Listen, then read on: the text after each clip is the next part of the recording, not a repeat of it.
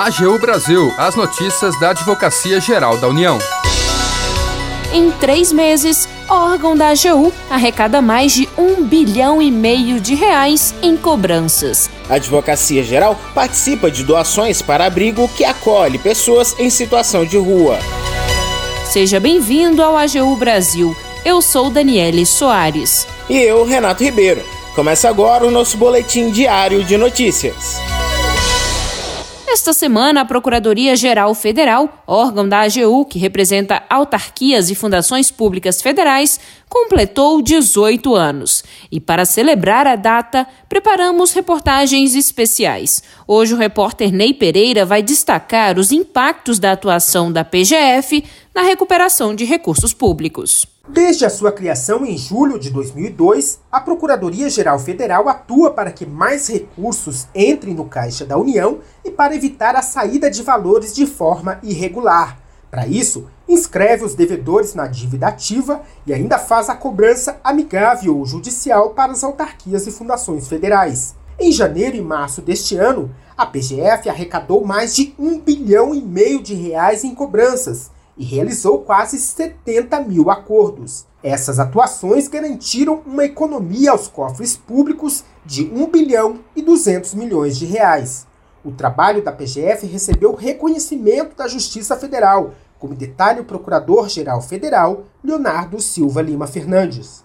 Um legítimo reconhecimento da atuação da PGF, dentre tantos passíveis de indicação ao longo desses 18 anos, foi o recebimento do sétimo Prêmio Conciliar Legal, do Conselho da Justiça Federal na categoria Justiça Federal, relativamente ao ano de 2016, tendo em vista os altos índices de conciliação alcançados na Justiça Federal do Rio Grande do Sul pelas equipes de trabalho de remoto de benefício por incapacidade. Prêmio recebido pela instituição em decorrência de um projeto que, atento à realidade previdenciária do Brasil, incentiva a autocomposição de forma bastante responsável.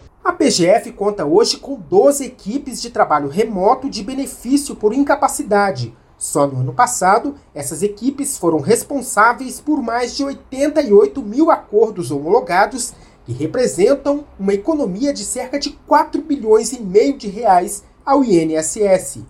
Na área de cobrança, em 2018, a PGF ampliou o grupo de cobrança dos grandes devedores das autarquias e fundações públicas federais. A medida trouxe resultado. Só contra a mineradora Samarco foram sete ações pelo desastre em Mariana, Minas Gerais, que envolvem a cifra de mais de 855 milhões de reais.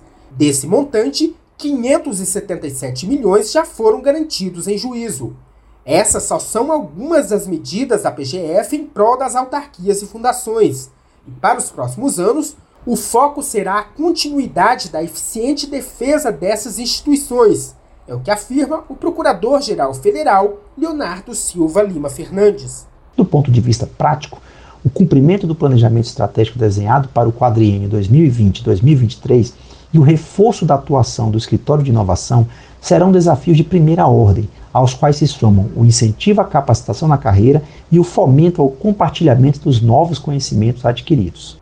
O trabalho da Procuradoria-Geral Federal é viabilizado com a colaboração de 3.751 procuradores federais e 1.948 servidores. Em 2018, fechou o ano com quase 60% das ações judiciais com decisões favoráveis à AGU. Em 2019, repetiu o feito e caminha para superar esse percentual em 2020. Para o AGU Brasil, Ney Pereira. O advogado-geral da União, José Levi Melo do Amaral Júnior, divulgou uma mensagem aos membros e servidores da AGU pelo aniversário da Procuradoria-Geral Federal. Nas palavras do advogado-geral, são 18 anos de excepcionais serviços públicos prestados Segundo ele, a PGF exerce um trabalho de coesão, agilidade e plena qualidade na representação judicial e extrajudicial, além de consultoria jurídica da administração pública federal indireta. Para finalizar, José Levi afirmou ter a certeza de que todos seguirão firmes na defesa do interesse público e do bem comum. A AGU entregou esta semana cobertores, mantas e sandálias para a equipe do Programa Nacional de Incentivo ao Voluntariado Pátria Voluntária. Os itens foram doados por membros e servidores e agora serão destinados a um abrigo em Ceilândia, no Distrito Federal, que acolhe pessoas em situação de rua. Participaram da entrega o advogado da União, José Levi Melo do Amaral Júnior, e a secretária-geral de administração da AGU, Ieda Caine, entre outros dirigentes da instituição. Também participou do encontro a presidente do Conselho do Programa Pátria Voluntária, a primeira-dama Michele Bolsonaro. Dica da semana.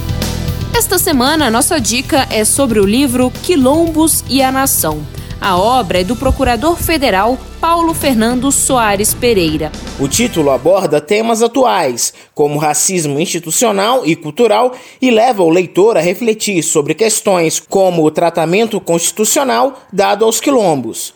Para saber mais sobre o livro, a Daniela entrevistou o autor. Olá, doutor Paulo. É, primeiro eu queria saber qual é o tema do livro, do que se trata. O tema do livro é tratar sobre quilombos dentro de uma perspectiva eminentemente constitucional. De 1888 a 1988 corresponde exatamente a um século de silenciamento sobre as questões raciais, em que o direito constitucional não tratou sobre essas questões. E quando a Constituição de 1988 traz o quilombo, traz o elemento de conflito para dentro da narrativa da nação, há uma importância muito grande e o livro discute temas atuais. É, sendo assim, qual a importância de se refletir sobre esses assuntos?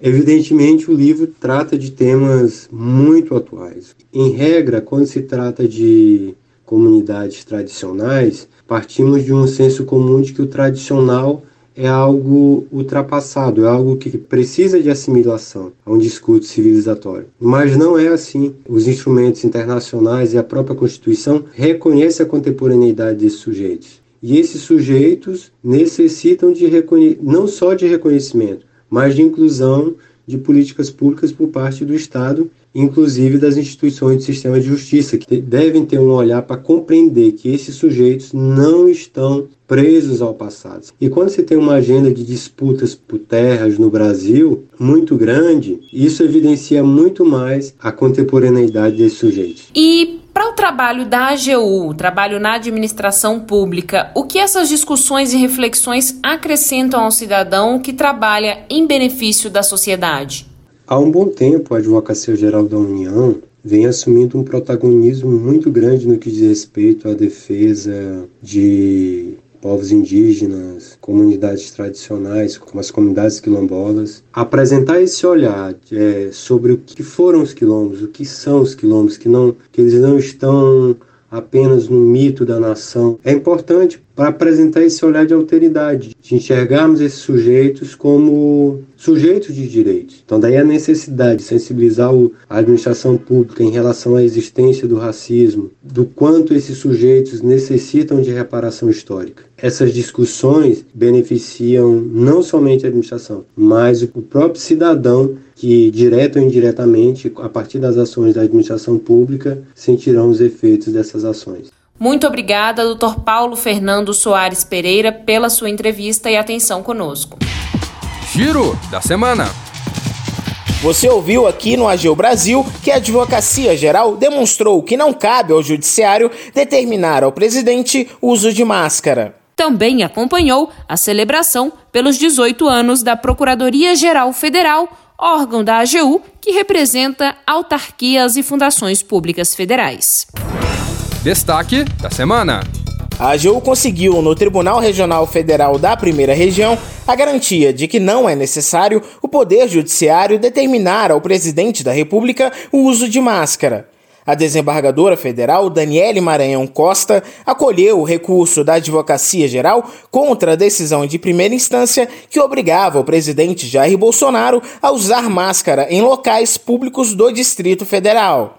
A magistrada concordou com os argumentos da Advocacia Geral de que não cabe uma decisão específica impondo a obrigação individualmente para Bolsonaro. Isso porque há um decreto do governo do DF que obriga todos os cidadãos a usarem o item.